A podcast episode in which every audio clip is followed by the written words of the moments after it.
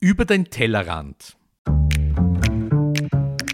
Der Name ist Programm. Wir beleuchten Themen aus den Bereichen Lebensmittelerzeugung, Lebensmittelverarbeitung und Lebensmittelkonsum, die uns alle bewegen. Wir fragen Experten und wir bieten Perspektiven an. Wir liefern Fakten, die helfen, eine Meinung zu haben oder zu bilden. Wir geben keine Meinung vor und bewerten nicht. Wir, das sind Ursula Riegler und Christoph Zezere und heute sind wir zu Gast bei der Familie Fuchs, bei der Adele und beim Franz, die hier in Glöch. in in der Steiermark schon sehr nah an der slowenischen Grenze Reis anbauen. Und die Firma heißt Steirer Reis bei Fuchs, also bei euch beiden. Und gleich einmal die erste Frage, wie kommt man auf die Idee hier in der Steiermark Reis anzubauen? Das kommt nicht so von heute auf morgen. Also diese Idee ist schon gewachsen nach der Suche etwas Neues, was anderes, äh, so Nischenprodukte zu finden. Was habt ihr denn bis oder was baut ihr neben dem Reis noch an? Wir haben die äh, üblichen Produkte, wo es in der Region sehr verbreitet sind, Kürbiskernöl, äh, Käferbohnen, Knapperkerne, schon immer angebaut. Also ich bin ja 2004 äh, zu diesem Betrieb dazugekommen also habe ich geheiratet, meinen Gatten, und äh, habe die Direktvermarktung übernommen und haben wir diese Produkte angefangen zum Vermarkten. Also weiter zu vermarkten. Und ich habe das dann erweitert mit die Marmeladen, alles, was wir da auf dem Hof, Feld, alles geerntet haben, also zu sehr, verarbeiten. Sehr divers eigentlich, oder? Ihr habt schon viele unterschiedliche Dinge. Sehr unterschiedlich. Äh? Dann sind die äh, die, der Buchweizen ist dazugekommen, das Heidenmehl dazugekommen, der Mais, der Polenta und schlussendlich sind wir noch immer nicht zufrieden, weil es nicht genug war immer noch nicht genug. Also die Ideen waren noch nicht fertig gereift auf dieses spezielle Produkt. Was kann man da machen? Was wächst da in unserer Region? Äh, wo sind wir die Ersten? Mhm. Wann habt ihr da angefangen mit dem Reis? 2004 schon? Wir haben äh, 2010 ist die Idee sozusagen geboren beim Händleressen da in der Region, zu einem steirischen Bachhändel, hat er, hat er natürlich keinen steirischen Reis dazu gegeben, ja. weil dann haben wir natürlich aus Jux sozusagen dazu bestellt. Und die Antwort von Kölner war natürlich, sowas gibt's nicht. Ja. Wie kann ich einen Reis servieren, aber keinen steirischen? Und das hat uns natürlich ein bisschen zum Nachdenken gebracht. Ähm, wir wollen doch sehr regional, also wir leben sehr regional und wollen auch sehr äh, regional essen. Mhm. Und dann haben wir halt recherchiert, beziehungsweise mein Gatte hat recherchiert im Internet, was braucht der Reisanbau? Was braucht die Kultur? Wie wird es kultiviert? Wo wird es kultiviert? Und hat halt Wetterdaten verglichen mit den äh, Reisanbaugebieten mit den Reisangebieten von Italien. Also ja. von der Po-Ebene ist es ein sehr großes Reisanbaugebiet. Schweiz haben wir gesehen, äh, ist ein sehr ah, okay. Reisang, ein großes Reisanbaugebiet. Wie auch vorher noch nicht, aber durch die ganzen Re Recherchen sind wir dann drauf gestoßen. Und seid ihr dann da hingefahren, die Betriebe anschauen? Natürlich, das waren unsere schönsten Familienausflüge ja, mit unseren Kindern auch.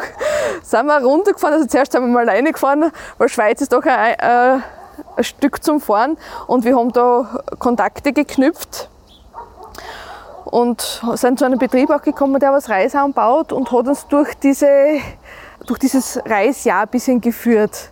Hat uns einiges er, äh, gezeigt, erklärt, die Maschinen dazu gezeigt und haben eigentlich viel gelernt. Darf ich da gleich mal fragen, weil wir haben beim, beim Herfahren auch geredet, für uns eins, wenn wir an Reisanbau denken, denkt man immer an große Wasserflächen, wie in Asien irgendwie. Aber das ist ja bei euch ein anderer Ort von Reisanbau. Es ist ein Trockenanbau, oder? Genau, er wird trocken angebaut und das haben wir auch in der Schweiz gesehen, dass das möglich ist, mhm. weil sie bauen ihn auch trocken an und tun ihn dann nur in der Vegetation bewässern.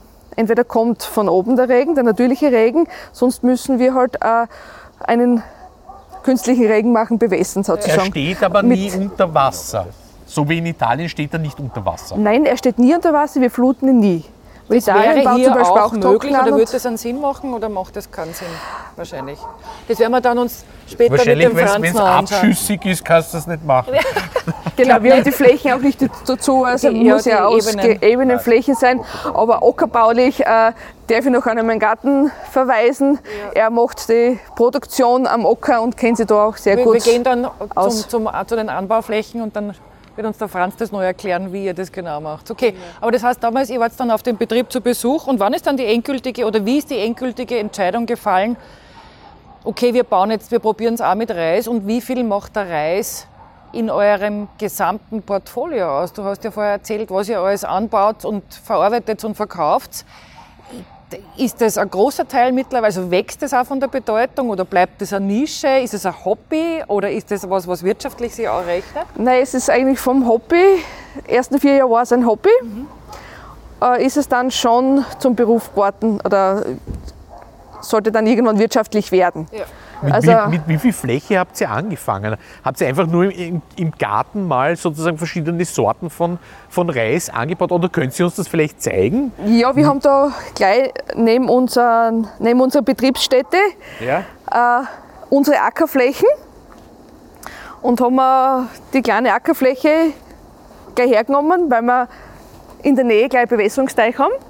Also wir haben die Bewässerung schon ausgebaut, dadurch, dass wir Saatgutproduktionen äh, machen, die was wir auch bewässern. Also ist das eh schon vorher schon gewachsen, die Bewässerungsmöglichkeit. Also haben wir gleich diesen Acker gewählt auch, um das gut im Blick zu haben. Das schaut alles brandneu aus bei euch. Riesige Diese Halle. Produktionshalle ist auch ganz neu, die ganze Reismanufaktur ist äh, auch neu. Das haben wir voriges Jahr im September eröffnet. Also innerhalb von sechs Monaten haben wir dieses Betriebsgelände inklusive äh, den Gebäude, Maschinen aufgestellt und in Betrieb genommen. Das heißt, man sieht, ihr glaubt auch an den, Wein, an den Reis. An Ja, den, den Wein. sagen, an den Wein. Also Deswegen, Wein glauben wir auch, ja, war ja sehr gut. Er hat auch dazu beigetragen, dass wir zum Reis gekommen sind, weil ohne etwas Flüssiges geht es halt auch nicht. Jetzt stehen wir da bei den Anbauflächen. Jetzt dürfen wir den Franz fragen, ob er uns ein bisschen erklärt, wie der Reisanbau funktioniert. Interessant finde ich auch, dass hier äh, italienische Produkte offensichtlich, also für den Reisanbau, oder? Caffini, Technik aus Italien für den Reis, ist das, ist das richtig? Nein, muss ich sagen, weil im Prinzip brauche ich ein, ein Pflanzenschutzmittelgerät oder Ausbringungsgerät, wo ich Blattdünger und und und ausbringen kann. Äh, ist es eigentlich ein Zufall, dass es jetzt ein italienisches Gerät ist, weil das hängt natürlich vom Landmaschinenhändler her, welche dir am besten zusagt für die Größe. Nicht? Und ähm, es gibt ja unterschiedliche Betriebsgrößen. Man kann zum Beispiel mit äh, Mecklenburg-Vorpommern mit der Südoststeiermark nicht vergleichen. Oben sind Betriebe mit 3000 Hektar, die brauchen andere Geräte wie wir mit 20 Hektar Ackerland oder 50 Hektar Ackerland. Du Franz, jetzt sag einmal, wie, wie stellen wir leihen uns, da liegt Reis ein bisschen, wie stellen wir uns Reisanbau vor? Wie fängt man das an? Was braucht's? Wie schaut der Ackerbau dazu aus? Wie schaut das ganze Jahr in der Ähm, Bewirtschaftung Ja, aus? da muss ich jetzt ein bisschen ausholen und zwar vom Beginn an. Ähm, Im Prinzip gibt es ja, jetzt drei Anbauverfahren. Es gibt im Prinzip den Nassreis und den Trockenreis. Der Nassreis ist der Reis, den was wir von den Medien her kennen, was im asiatischen Raum, Myanmar und dort äh, Vietnam überall angebaut wird, wo wir im Prinzip äh, funktioniert das so, dort steht der Reis das ganze Jahr unter Wasser.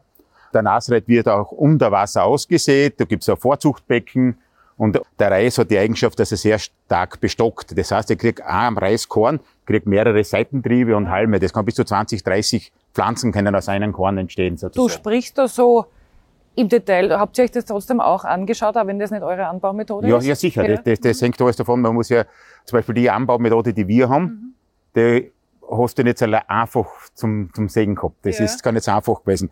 Also das ist der Nassreis. Und der steht das ganze Jahr unter Wasser und die Pflanzen werden vorgezogen und das, was wir für die Medien her kennen, wo die Leute im Wasser stehen und die Pflanzen setzen, das ist nichts anderes wie jeder Seitentrieb wird extra ausgesät und bei idealen Bedingungen habe ich dort natürlich auch bis zu zwei Ernten, weil ich einfach Vorzuchtbeck habe, da habe ich einen Vegetationsvorsprung und nachher pflanze ich das um.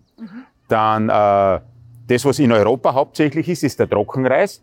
Das ist im Prinzip das größte, größte europäische Reisanbauland ist Italien.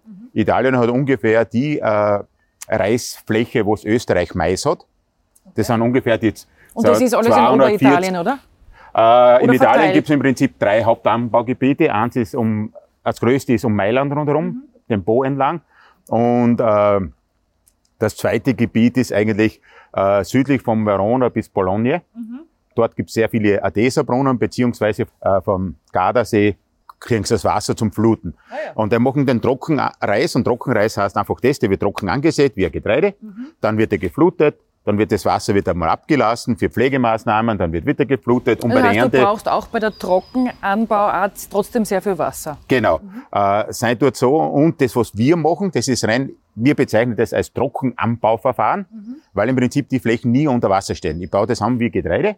Mhm. Und einfach im Sommer, wenn es sehr trocken ist, muss ich einfach beregnen. Und der Grund ist einfach das, weil der Reis hat ein sehr flaches Wurzelsystem. Aha, aber du tust nie fluten quasi. Nein, äh, okay. vom Wasserbedarf ist so, die Pflanze selber braucht im Prinzip ein bisschen mehr Wasser wie äh, der Mais. Mhm. Der Mais braucht in der Vegetation ungefähr 700 Liter Niederschlag. Das heißt Vegetation April bis Anfang April ja. bis Ende Oktober. Ungefähr 700 Liter Niederschlag, dass er optimal wächst. Der Reis ist ungefähr bei 800. Mhm. Der wesentliche Unterschied ist das, der Mais kann aus den tieferen äh, Bodenschichten auch Feuchtigkeit äh, entnehmen. Und der Reis, du spülst alles in den oberen 10, 15 Zentimeter ab. Und wenn es natürlich im Sommer bei 30, 35 Grad ist, innerhalb von 5, 6 Tagen die obersten 10 Zentimeter ausgetrocknet. Mhm. Und dann müsst ihr dann bewässern. genau. Du, und wir stehen jetzt hier, wir nehmen die Folge auf Mitte April. Wir haben eine lange Trockenperiode in Österreich hinter uns, auch da herunten. Wahrscheinlich jetzt hat es zum ersten Mal wieder geregnet. Ist das jetzt schon gefährlich für den Reis oder sagst du, na, es ist noch so früh, das kann man nur ausgleichen, wenn jetzt genug Niederschlag kommt? Na, das im Prinzip, wir haben jetzt doch äh, letzte Woche ein bisschen einen Niederschlag gehabt. Das war eher wichtig für die ganze Bodenbearbeitung, mhm. dass der Anbau gut funktioniert, dass es auch keimen kann. Ne? Mhm. Ne? Sonst also vom Wasserbedarf her, vom, vom den her nicht. Das Einzige, was ist, natürlich die Grundwasserspiegel sinken. Mhm. Und das ist das Problem. Oder die Rückhaltebecken sind vielleicht nicht alle ganz voll, weil es einfach im Winter keinen Niederschlag gegeben hat. Mhm. Das ist ein bisschen eine, eine, Thematik. Aber sonst, im Großen und Ganzen, hat das gut, gut mhm. passt. Äh, eins will ich noch sagen, wegen dem Wasserverbrauch. Der Nassreis, so wie es im Asien ist zum Beispiel, für einen, die, die brauchen circa, für einen Kilogramm Reis, brauchen die circa 15.000 Liter Wasser. Mhm. Äh, in Italien zum Beispiel, wo es den äh, äh, Trockenreis anbauen, was mhm. auch Fluten der brauchen ungefähr um die 8000 Liter mhm. für einen Kilogramm Reis. Mhm. Und mit unserer Methode, wir kommen ungefähr mit 3000 Liter für einen mhm. Kilogramm aus. Extrem wasserintensiv. Trotzdem noch, aber ein Fünftel ja. von der Nassanbaumethode quasi, oder? Von den, ja. Ja. Okay. Und du aber sag, jetzt reden wir eh schon über das Thema Klima und, und Trockenheiten. Das Klima verändert sich massiv glaubst du trotzdem dran, dass das was ist, was, weil ihr fangt ja Reis jetzt nicht an, wenn ihr sagt, in fünf Jahren ist wieder vorbei, weil es nicht mehr geht. Das heißt, du glaubst daran oder ihr seid überzeugt, dass das ein Getreide ist oder eine Anbauform ist, die Zukunft hat und da sozusagen wachsen wird? Glaubst du, das wird größer oder wird es einmal in der, Ste in der Südoststeiermark viele Reisbauern geben? Ähm, ja, ein gewisses Potenzial ist auf jeden Fall da. Man muss ungefähr, kann man das so sagen, der Durchschnittsösterreicher konsumiert pro Jahr 5,5 Kilogramm Reis. Und wenn jetzt das umrechnen, du auf 8 Millionen Einwohner oder über 8 Millionen, was da sind, da bist du noch im Prinzip schon bei, bei ich glaube, 44.000 Tonnen äh, äh, Reis, was da braucht wird. Und für so ein spezielles regionales Produkt und Hochpreisprodukt da, hat man ungefähr ein Potenzial von 5%. Das ist ungefähr, es sind immer solche Faustzahlen. Also 5% mhm. vom Gesamtvolumen kannst du machen. Das wären im Prinzip so um die 2.000, 2.500 Tonnen äh, Reis. Und wenn ich das noch umrechnen tue auf die, die Anbaufläche, dann komme ich im Prinzip auf die, irgendwo auf die Potenzial von 2000 Hektar hin. Und das ist noch gar nicht so wenig, wo es im Prinzip, so wie jetzt der Stand der Dinge ist, vermarktungsfähiger wäre. Also ich bin überzeugt, dass das eine Zukunft hat. Vom Klima her, wir wissen, es gibt Klimaerwärmungen und, und, und. Das war einer der größten Herausforderungen am Anfang, die Sortenwahl. Und das ist noch immer nicht ganz abgeschlossen. Das muss immer noch probieren, weil äh, zurzeit baue ich einfach die frühesten Sorten an, was in Europa erhältlich sind. Mhm. Ob die jetzt von Italien kommen, man darf gar nicht äh, unterschätzen, auch Ungarn hat eine äh, so gut Firma, was Reis züchtet. Mhm. Ungarn war ja mal im Prinzip gar nicht so ein kleines Reisproduktionsland. Die haben, glaube ich, 20, 25.000 Hektar gehabt. Und die haben jetzt noch um die 5, glaube ich, 5, 5 bis 10.000 Hektar äh, Reis, was die anbauen, ganz in Ostungarn. Und von dort beziehe ich das auch gut. Und ich tue noch immer testen, weil es einfach, der Reis ist einfach eine wärmeliebende Pflanze. Mhm. Das heißt, ich brauche eine gewisse Wärmesumme. Und was ja ganz äh, wichtig ist, der Reis ist empfindlich, was Temperaturunterschiede zwischen Tag und Nacht betrifft, speziell in der generativen Phase, das heißt in der Blüte. Das heißt, ho zu hohe Schwankungen sind Genau, gefährlich. das ist äh, das Problem und darum, da habe ich natürlich mit dem Fluten einen Vorteil, weil einfach durch die Verdunstungskälte kriege ich immer ein Mikroklima zusammen und äh, das Wasser kühlt zwischen Tag und Nacht dann nicht ab, dann habe ich die großen Temperaturschwankungen nicht. Das ist halt der größte Vorteil, was man beim Fluten hat. Aber natürlich, das kann ich da nicht machen und, und darum habe ich mich für den Trockenanbau entschieden. Was für Sorten wären, also ich frage es einmal ganz banal, sind das Rundkornsorten oder sind das Risotto-Reis-Sorten? Wir haben im Sortiment, unsere Hauptsorten ist eigentlich ein Mittelkornreis, ist ein, was man als, also ein typischer italienischer Risotto-Reis ist. Man kann ihn natürlich als äh, Beilagenreis ganz genau verwenden, er hat halt ein bisschen Konsistenz. Es ist, ich probiere ihn immer ein bisschen auch was, äh, so Langkorntypen. Das Problem ist eher, dass ich da die passende Sorten noch nicht so richtig gefunden habe, wo es äh, von der Reifezahl her bei uns passt. Ne? Das heißt, die experimentiert noch ein bisschen herum. Ja, Auch. ich probiere jedes Jahr vier, fünf Sorten immer aus, verschiedenste Sachen und Du, und wie haben die Nachbarn reagiert, wie ihr gesagt habt, okay, jetzt fangen wir mit dem Reis an und, und wie, wie entwickelt sich das, so die Wahrnehmung in der Umgebung, das ist ja immer nicht unwichtig, denke ich mir. ähm, Wie reagieren die Leute darauf? Wo verkauft ihr den Reis? Die- Wer kauft und kaufen die Nachbarn schon euren Reis? Die, die Adele hat vorher gesagt, die ersten Jahre waren sehr, sehr lehrreich, sagen wir so einmal. Man hat halt ein gewisses Durchhaltungsvermögen braucht, weil wenn man einen kleinen Fehler macht, ist natürlich das ganze Jahr gelaufen, ne? Ja. was man in der Ackerbau macht. Natürlich, wie ich das erste Jahr probiert habe, 2011, auf ein paar tausend Quadratmeter, haben natürlich die Nachbarn geschaut, was da ist. Belächelt, was natürlich klar ist, weil zuerst lacht ja jeder und, und, und, und sagt, verrückt. Und äh, von meinen Eltern her, nicht? Mein, mein Vater hat zu mir gesagt, man, bist du sicher, was du jetzt willst? Nicht? Das ist, äh, Ja. das ist ja eine verrückte Idee, weil wenn, wenn das da ginge, hätte das wir auch schon gemacht. Ne? Aber da habe ich halt einen Slogan, wenn, wenn keiner was probiert, der mir jetzt noch in der Höhle wohnen und, und, und nicht in Häusern. Man hat ja viele andere Lebensmittel, die heute in Österreich quasi traditionell sind, auch irgendwann einmal zum ersten Mal angebaut. Ne? Es hat nicht, hat nicht alles immer gegeben in Und Österreich. ja. natürlich probiert die ersten drei Jahre, äh, habe ich im Prinzip keine Ernte eingefahren, das waren nur Lehrjahre. Und da Warum? waren- da Warum waren, nicht? Weil Fehler gemacht. Auf einmal Ja. vom Beregnungszeitpunkt her, Okay. vom Anbauzeitpunkt her, von der Vegetations... Aber das brauchst du wahrscheinlich auch, damit du überhaupt, damit du das überhaupt kennenlernst, oder? Das, das Reis, damit du weißt, wie gehst du mit der Pflanze es um ja- und deine eigene Technik entwickelst, oder? Es ist ja sehr schwierig, weil ich habe nicht können gleich irgendwo zum Nachbarn hinschauen, wie er das macht, sondern ich habe fast bis zu 1000 Kilometer fahren, dass ich überhaupt was oder alle Fehler selbst ungefähr machen, um was zu lernen. sehen Ne? hab und das habe ich müssen umwälzen äh, oder ja umwälzen auf unseren Anbauverfahren. Ne? Wir haben zwar ein bisschen was gelernt, was in der in der Südostschweiz, in der Tessiner Gegend, gibt es schon einen Betrieb, der macht das glaube ich, schon 20 Jahre lang oder noch länger. Der hat um die, ungefähr um die 100 Hektar immer so anbaut. Und äh, tut halt ein bisschen wenigstens abschauen können und ein bisschen was wissen, obwohl auch Klima ist dort nicht ganz gleich wie bei uns, weil die Winter ein bisschen milder sind. Aber im Prinzip, sonst ist es ähnlich wie da. Dort gibt's Weinbau, dort Ja. gibt's Obstbau. Das sind ähm, ähm, äh, Genfersee. na, ähm, Latsche, Maggiore. La, genau. Dort in Ascona, dort ist das Gebiet. Das ist ja ganz interessant, wenn du in die Ortschaft reinkommst, du fährst für die Berg bei die Autobahn runter und auf einmal sind die Feigenbaum von dir. Nicht? Also das ist gigantisch. Das wie ist man, nochmal ist doch ein ganz anderes als hier, Klima, oder? ja, aber ich habe die Wetterdaten dort verglichen. Ja. Da war bis, wie schon gesagt, im Winter ist nicht ganz so kalt dort, Ja. weil das ja ein Mikroklima dort drinnen ist. 20 Kilometer weit, weiter weg kommst du minus 15 Grad Mhm. im Winter. Aber das ist dort so ein Mikrokklima, das ist der einzige Unterschied gewesen.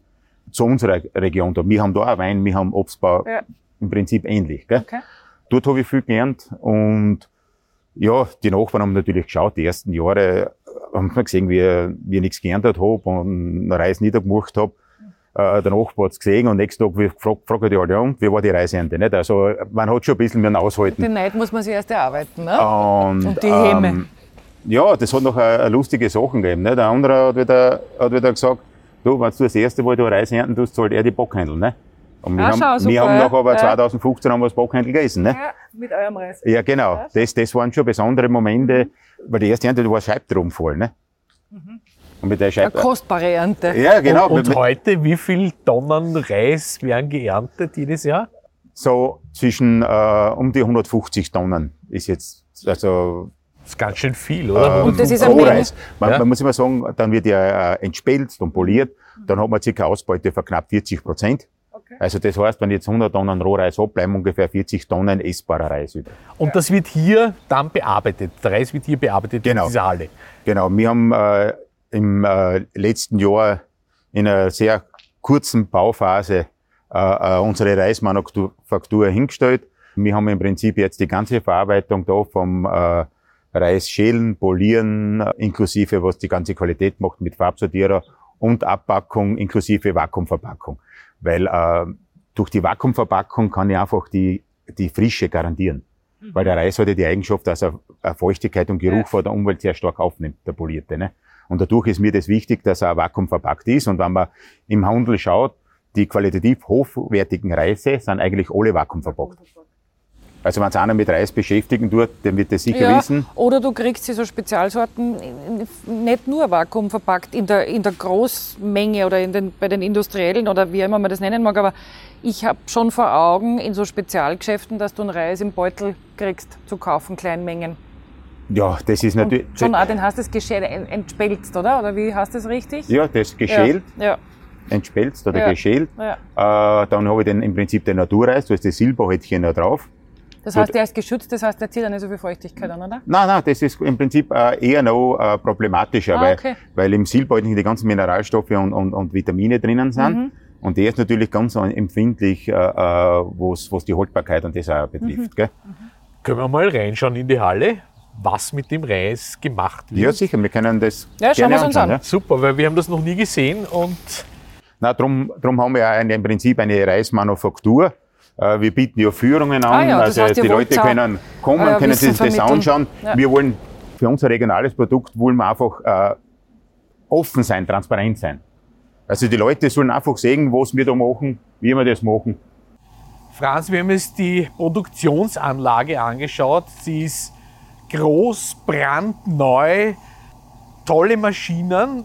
Äh, es scheint so, als ob du die Zukunft auf jeden Fall im Reis siehst, weil die Investitionen müssen ja auch erheblich gewesen sein hier. Ja, das ist klar. Ähm, es, hat, es war halt damals das so, wie ich investiere, investiere in die Zukunft. Und das war im Prinzip nachher relativ schnell klar für mich. Ich muss einfach für ein gewisses Potenzial, was ich habe, wenn ich sage, okay, ich will irgendwo um die 1000 Tonnen Rohreis verarbeiten, dann brauche ich einen gewissen Platz dazu. Und dann war die Entscheidung relativ äh, klar, dass ich im Prinzip eine neue Produktionshalle hinstellen muss, wo ich alle gesetzlichen Auflagen auch erfülle, was Hygieneauflagen sind. Und da war es mir nachher klar, dass ich diesen Schritt gehe. Und ich habe ja auch, man hat ja auch Visionen, wenn man solche Ideen, also, äh, äh, oder sowas probiert und sowas macht. Für mich war das immer wichtig, dass ich für die Region irgendwas äh, mache. Zum Beispiel in der Landwirtschaft ist ja gar nicht so einfach, jetzt irgendwo ein Geld zu verdienen. Und, und wir sind ja so im Prinzip aufgebaut. Wir haben selber auch Reisflächen, aber ich habe im Prinzip acht Vertragslandwirte, was für mich Reis produzieren. Und die haben ein zusätzliches Stammbein jetzt, wo sie ein bisschen Geld verdienen können und ihr Einkommen als Familieneinkommen absichern können. Und das da in dieser Region im steirischen Vulkanland, wo im Prinzip meine Anbauflächen sind. Du und Franz und du und die Vertrag oder ihr und die Vertragsbauern, was verdrängt der Reis dort an bisherigen Anbau, Getreide oder ich weiß es nicht? Oder ist es eine zusätzliche Geschichte? Oder ersetzt es etwas, das vielleicht durch Klimaveränderung und andere Umstände gar nicht mehr rentabel ist oder gar nicht mehr anbaufähig ist? Wie, wie ist da Nein. die Entwicklung? Die Entwicklung ist einfach so, jeder Landwirt muss eine gewisse Fruchtfolge machen. Ich kann nicht immer Mais auf Mais bauen. Erstens geht, verträgt es laut äh, äh, Ungezieferdruck her, ist ja schon ein bisschen ein Problem jetzt. Das heißt, ich muss äh, Fruchtfolge machen. Und ich bin ja ein Gebiet, wo im Prinzip bei Bewässerung braucht, wo im Prinzip viele äh, Spezialkulturen angebaut werden. Und dort passt als Fruchtfolge der Reis sehr, sehr gut rein, weil ich kann da bewässern, ich habe Spezialsachen und die Landwirte sind auch das gewohnt, mit, äh, was eine spezielle Kulturführung betrifft. Ob es jetzt eine Saatmaisvermehrung ist oder Gemüsebau oder der Kren anbaut wird. Und, und die sind das gewohnt, dass ich da einfach mehr am Feld schauen muss, nicht nicht nur einfach Mais oder Getreide bauen. Das heißt, es passt in die bestehenden Fruchtfolgen als in die- weitere Ergänzung Genau, das rein. passt Okay. rein. Und für die regionale Selbstständigkeit, für die Eigenversorgung und, und, und, ist es auch ein kleiner, kleiner Baustein, weil zurzeit ist es ja doch sehr aktuell, wo ich beziehe die ganzen Nahrungsmittel und, und, und. Und äh, Reis ist, im, ist ja eigentlich weltweit das wichtigste Nahrungsmittel.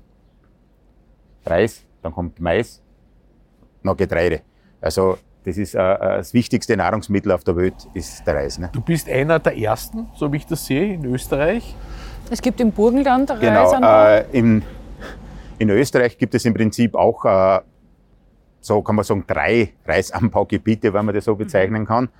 2010 habe ich die Idee gehabt, da habe ich da angefangen. Ich war in der Steiermark sicher der Erste. Die von der Geschichte her äh, ist so, um, um 1800 herum ist erwähnt, dass in Österreich Reis angebaut wird. Ich habe das nicht ganz herausgefunden, aber ich denke noch, es, es sind von der Monarchiezeiten her, wo eigentlich äh, Ungarn dabei war und dass diese Gebiete dort gemeint Also du waren. hast das nicht rausgefunden, wo damals der Anbau genau. Nein, es ist Österreich ist genannt worden. In Italien wahrscheinlich. Aber eben die, Ja, nein, also die die. Gegend, die Gegend Genau. spezifiziert. Äh, Ja, okay. Was Österreich betrifft, dann, äh, dann gibt es in, in, im Seewinkel ein paar Betriebe, was äh, Reis äh, produzieren. Ich kann jetzt nicht sagen, ob der jetzt zeitgleich ein Jahr später vorher, das, das ist irgendwie so parallel gelaufen. Und neun, um 1980 herum hat in Andau ein Gutsbetrieb auch probiert. Die haben aber ein, zwei Jahre probiert, aber haben das wieder gleich fallen lassen. Es war anscheinend die Zeit nicht da, weil einfach die Erträge nicht sind. Ist natürlich ein Hochpreisprodukt, war, war der Markt wahrscheinlich, war es noch zu früh, 1980 herum. Und, und nachher gibt's nördlich von Wien gibt's auch eine Gruppe, die was auch Reis produziert haben. Und natürlich, die letzten Jahre haben's überall probiert. Ich habe sogar noch äh, Tirol schon äh, Kontakte gehabt, was, was Reis probiert haben. In Kärnten probiert einer, äh, in Oberösterreich probiert Das einer, heißt, in du gibst Niederösterreich. dein Wissen auch weiter. ja, im Prinzip schon. Ja, meine, wie schon gesagt, es ist ja Ich wichtig. habe es ja auch bei anderen gelernt. Genau. Ihr Und ja. äh, man, es, es bringt ja nichts, wenn ich jetzt zum Beispiel äh, mein Wissen nicht weitergebe, dann braucht er halt ein Jahr länger. Ne? Weil irgendwann kommen wir ja drauf. Ne? Also das, das, das ist, also meine Meinung ist immer das, äh, gemeinsam kann man einfach viel, viel mehr lernen. Und wenn man da ein bisschen offen und kommunizieren tut, hat eigentlich auch jeder nachher was davon, weil jeder lernt. Ne? Du und Franz, noch eine Frage an dich zum Anbau, bevor wir uns mit der Adela noch ein bisschen über den Vertrieb und das Marketing unterhalten, weil es interessiert mich. Ähm, du hast Ungeziefer vorher angesprochen. Wie groß ist der Einsatz an Betriebsmitteln oder was, wie groß ist der Aufwand, Reis, so wie ihr es hier macht, anzubauen? Wasser haben wir schon gesprochen. Dann hast du gesagt, das braucht auch ein bisschen sozusagen in der Fruchtfolge, du brauchst da Wissen, ist ein bisschen mehr Aufwand als vielleicht Getreidesorten. Wie schaut es aus mit Ungeziefer oder anderen Elementen? vom, vom, von Schädlingen her hat der Reis am Feld eher weniger Probleme. Das sind eher Lagerschädlinge. Ähnlich Aha, das wie, heißt wie, im wie Mehl und, und die, die ja. Sachen haben, wo Laufkäfer und so sagen. Das ist eher vom Lager her. Darum habe ich eine Silanlage gebaut, wo sie belüften kann und wo es einfach perfekt, ist. perfekte Lagerbedingungen sind. Von der, vom Aufwand her ist es ganz einfach erklärt. Im Prinzip Weizen ist die, also, also Reis, so wie wir den anbauen und kultivieren, ist im Prinzip das Gleiche, wie wenn ich jetzt äh, äh, Sommergetreide anbauen würde. Also ich sah das ganz normal im äh, Mitte April an und ernte es im äh, Oktober. Zusätzlich, was dazukommt, ist einfach die Bewässerung. Natürlich sind das kleine Feinheiten, wann ich gieß, wie viel das ich gieß, wie genau die Kulturführung mache. Das sind so, Das muss So. man eben wissen, oder? ja, für Aber du das, für das habe ich ja zehn Jahre gelernt. Du hast Ne? keinen spezifischen Schädling, na, na. der dir jetzt gefährlich wird, dass er deinen Reis Die Reismaus bevor man zum erntet. Beispiel oder so. Ke- Keine Ahnung, drum, drum frage ich. Ja, Feldmäuse gibt sehr, sehr viele auf die Reisflächen, das muss ich schon sagen. Ja, Denen schmeckt der Reis wahrscheinlich, Ja, ja. oder? Ihr habt auch sehr viele Katzen, habe ich gesehen. ja, so, ja. Nein, Gut. das ist klar und darum haben wir, auch, äh, ich habe im Prinzip haben wir ja drei Kühlleger, wo ich, obwohl er Vakuum verpackt ist, tue ich ihn trotzdem in einen Kühllager rein, einfach, dass ich absolute höchstmögliche Sicherheit habe, dass ich nicht irgendwo ein Schädling reinkommt, weil das ist nachher schon immer schwierig zum Bekämpfen und, und das ist das um und auf. Und jeder will ja ein Lebensmittel haben, was sauber ist, was gut ist und was schön ausschaut. Super, Franz. Adele, jetzt haben wir viel gelernt und gehört und gesehen über die Produktion, den Anbau und die Verarbeitung vom Reis oder was es braucht, damit wir dann Reis verkochen können. Wie verkauft ihr denn euren Reis? Oder wir haben vorher auch geredet über Besucher auf der Manufaktur und wie reagieren die Nachbarn, die Umgebungen. Also wie teilt ihr euer Wissen und wie verkauft ihr euren Reis? Sind die so neugierig wie wir und sagen, ich möchte gerne lernen, was heißt Reisanbau? Habt ihr Schulen zu Besuch? Macht ihr, weiß ich nicht, Schule am Bauernhof? Keine Ahnung. Ja, unser Wissen vermitteln wir in dem, dass wir äh, offen sind für unsere Kunden. Sie können dort zu uns herkommen, äh, in unseren äh, Reisshop auch direkt den Reis zu kaufen. Und sie kommen auch her und fragen. Und ich erkläre das direkt dann auch so, so spontan, wie das mit dem Reis funktioniert. Wir haben da so Anschauungsprodukte sozusagen ja. in Gläser, wo es der Rohreis ist, die Spelze ist, wie die ganzen Verarbeitungsschritte mhm. ist. Wir haben eine kleine Labormaschine, die wird dann für Führungen auch hergenommen, okay. Wo die Verarbeitung direkt im Kleinen gezeigt wird. Mhm. Aus welchem und, Umkreis kommen die eure Kunden und sagen, ich möchte bei euch einen Reis kaufen? Ist das ein großer Radius oder sind das eher die, die Umgebung, die Touristen und, und eure Nachbarn? Oder? Alles durch die Bank. Leute, also die da Touristen sehr, da sind. Ja, sehr viele Touristen auch, weil wir da in der Region auch einen Golfplatz in Klöchach oben haben oder die Thermen in Bad Rackersburg unten und viele Wanderwege haben. Bei uns zum Beispiel führt auch ein Wanderweg vorbei. Mhm. Es sind viele Touristen da in der Region und die kommen natürlich auch zu uns her und lassen sich dann auch beraten. Wir diskutieren darüber, über das Thema. Das heißt, ihr also verkauft also über euren Shop auch. direkt und habt ihr einen, einen Online-Shop? Also kann ich aus Wien euren Reis kaufen? Natürlich oder? kann man auch in unseren eigenen Online-Shop mhm. den Reis kaufen. Wenn man nicht direkt so wie herkommt, beziehungsweise den Reis schon kennt, kann man dann auch über einen Online-Shop dann kaufen. Wir. Habt ihr jetzt auch schon Vertriebspartner, die ihr größer beliefert? Wir haben auch Vertriebspartner auch in Österreich. Und Gasthäuser auch, die ihren Reis, wir haben vorher vom Backhändel mit dem Reis Genau, gesprochen. also in der Region sind äh, doch einige Gasthäuser schon dabei, auch wo sie unseren Reis auch verkaufen, mit denen was wir auch intensiver zusammenarbeiten. Und das heißt, da wird aber auch vor Ort dann ausgewiesen, dass der Reis aus der Region ist, oder? Also das heißt, wenn ich dort esse, kriege ich das auch mit, dass das ein steirischer Reis ist. Mhm. Es steht ja auch in der Karte drinnen, mhm. dass es ein steirischer Reis ist, also dass es Steirer Reis bei Fuchs ist. Und dann kommen natürlich auch die Gäste, wenn sie dort oben gegessen haben, und kommen dann direkt dann. zu uns her. Ja. So, wo sie sind da mit dem Reis? Ja. Ich will den Reis jetzt auch wieder heim haben. Ja, Erklären wir das, sagen wir das. Also auf den Geschmack gekommen. Genau. Quasi. Du, und wenn man vorher ist das, das Stichwort Schule gefallen, macht sie mit Schulen auch speziell irgendwie Wissensvermittlung oder kommen die zu euch im Betrieb und Schauen Sie das an, die Reismanufaktur? Ja, die Schule war immer schon ein Thema für uns. Haben wir auch durch unsere Kids, also unsere Jugend, hat in der Hauptschule schon den ersten Reis angebaut in Biologie. Mhm. Hat es müssen der Lehrerin zeigen. Es wächst Reis in Österreich. Schau, jetzt zeigen wir es in einem kleinen. Den Beweis. genau, haben sogar gute Note dafür bekommen. Ja. Äh, das ist natürlich jetzt von der Hauptschule bis in die höheren Schulen gegangen. Du, in der Nähe ist ja Tourismusschule Bad Gleichenberg, oder? Also, Gibt es mit denen irgendwie Zusammenarbeit? Weil die werden ja kochen, oder? Könnte man den Reis anbieten für die sind Schule? wir auch im Gespräch schon ja. mit der Tourismusschule auch. Aber jetzt zu, zu den anderen Schulen, also mhm. also zu den landwirtschaftlichen Schulen, ja. also was jetzt da für die Produktion, ja. wer selber ist, er, unsere zwei Buben, die Großen, der Fabian geht ja um in Raumberg-Gumpenstein in die Schule. Also dort haben wir... Im Enstal in der Steiermark, da haben wir auch eine haben Folge wir auch schon gemacht. besucht für unseren Podcast. Genau, und da gibt's immer dann wieder Maturanten, die was ein Thema suchen, das was für Abschlussarbeit, für Abschlussarbeit was durchleuchten und so. Und da haben wir dann auch schon unterstützt. Oder in Wieselburg draußen, wo die Jüngere ja. geht. Also bei, den, den, bei der Josephina. Da gibt's auch eine Abschul Abschlussklasse, ja. die was auch eine Arbeit machen müssen. Und der hat der Franz auch schon begleitet vom Anbau bis. Ja, super. Das heißt, man kann ja lernen mit und für und von euch. Genau. Wir, wir stellen unser ganzes Wissen zur Verfügung. Sie kommen daher, wir beraten sie, sie schauen das da bei uns an, probieren das noch über sie mhm. und das nehmen sie dann alles in die Abschlussarbeit mit ein. Und ihr kriegt aber auch dadurch vieles, also Insights oder Erfahrungen oder wissenschaftliche Aufbereitung, keine Ahnung. Das ist für beide Seiten ein Gewinn eigentlich, oder? Und in der Region haben wir da natürlich auch dann die kleineren mit einbezogen. Das heißt, wenn die Kindergartenkinder oder Volksschulkinder Wandertag gehabt haben, ja. haben wir sie hier eingeladen, haben wir sie ein bisschen was zeigen können, auch am Ocker draußen. Da hat der Franz gerade anbaut zum Beispiel. Waren die Kinder ganz interessiert, wie was das funktioniert und wie das läuft und so. Ja, super. Ja, super. Sehr, sehr spannend. Viel gelernt. Christoph, ich würde sagen, vielen Dank für das Gespräch an euch beide. Und jetzt gehen wir in den Shop und Reis kaufen. Reis kaufen. Vielen Dank. Bitte gerne. Danke für eure Zeit. Wenn euch diese Episode gefallen hat, freuen wir uns über ein Abo und weitere Informationen findet ihr auf der Website tellerant.io.